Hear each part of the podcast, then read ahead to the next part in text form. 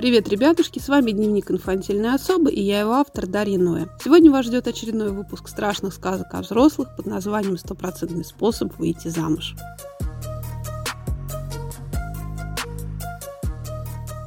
Рецепт, мои дорогие слушатели, готовый, но лучше уж его не применять на деле никогда.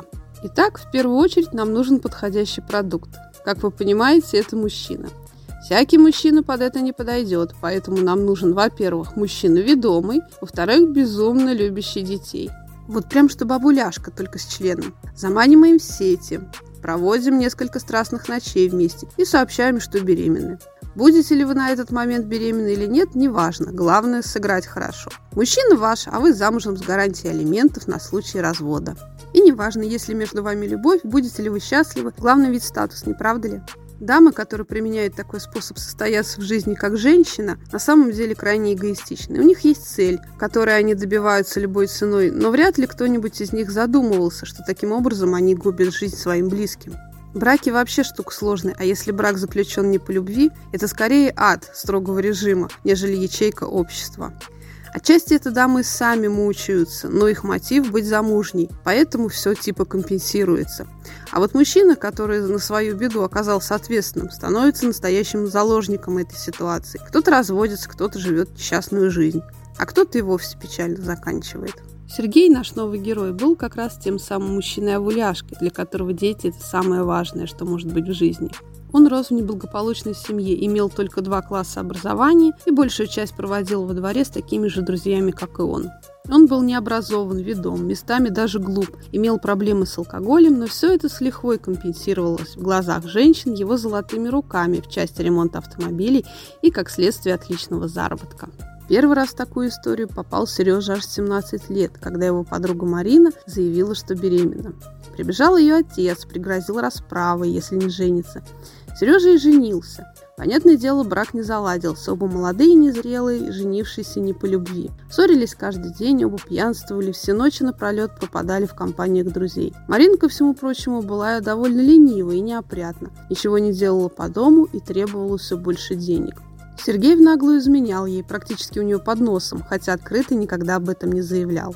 Со временем Марина поняла, что ситуация уходит из-под ее контроля, и не ровен час, как какая-нибудь дворовая профурсетка уведет у нее мужа.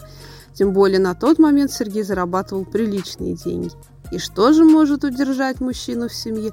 Конечно же, второй ребенок. Во время беременности Марина себе не отказывала не только в алкоголе и сигаретах, но и в легких наркотиках, из-за чего родила нездорового ребенка, который умер спустя месяц, отчасти из-за того, что ему не была своевременно оказана медицинская помощь. Надо ли говорить, что это был удар для Сергея? Ведь, несмотря ни на что, он действительно любил своих детей и дорожил ими. Возможно, в этот момент он и сломался окончательно. С Мариной они все-таки развелись. Алкоголь и наркотики стали неотъемлемой частью его жизни, но, тем не менее, он все так же имел успех у дам и мог зарабатывать хорошие деньги. К тому же теперь он был завидным женихом, и на него началась уже настоящая охота. Первой на него позарилась Саша. Она не отказывала ему ни в чем, всегда с ним соглашалась и пыталась отпугивать конкуренток. Саша была бывшей девушкой его лучшего друга, к тому же с легкодоступной репутацией, поэтому шансов у нее не было, как бы она его не окучивала. Далее в его жизнь ворвалась Людмила. Замуж хотелось сильно, в Сережу влюбилась, к тому же его злополучный заработок не давал покоя. Люда оказалась умнее своих предшественниц, а их на тот момент набралось уже достаточное количество, и открыто заявила ему, что беременна. К сожалению, Люду Сережа не любил, поэтому, хотя и согласился жениться, образ жизни не поменял и все так же кутил и предавался женским чарам. Люда же дама была не глупой и быстро поняла, что хорошей жизни ей не светит, признала, что соврала со своей беременностью и исчезла из его жизни.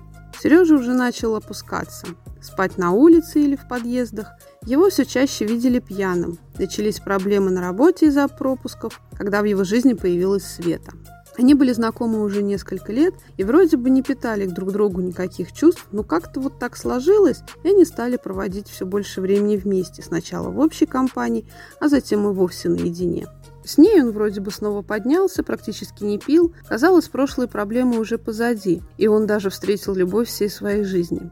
Света, в свою очередь, увидела в нем джекпот и всячески обрабатывала его на предмет замужества. И, конечно же, обрабатывала она единственным работающим способом – соврать, что она беременна.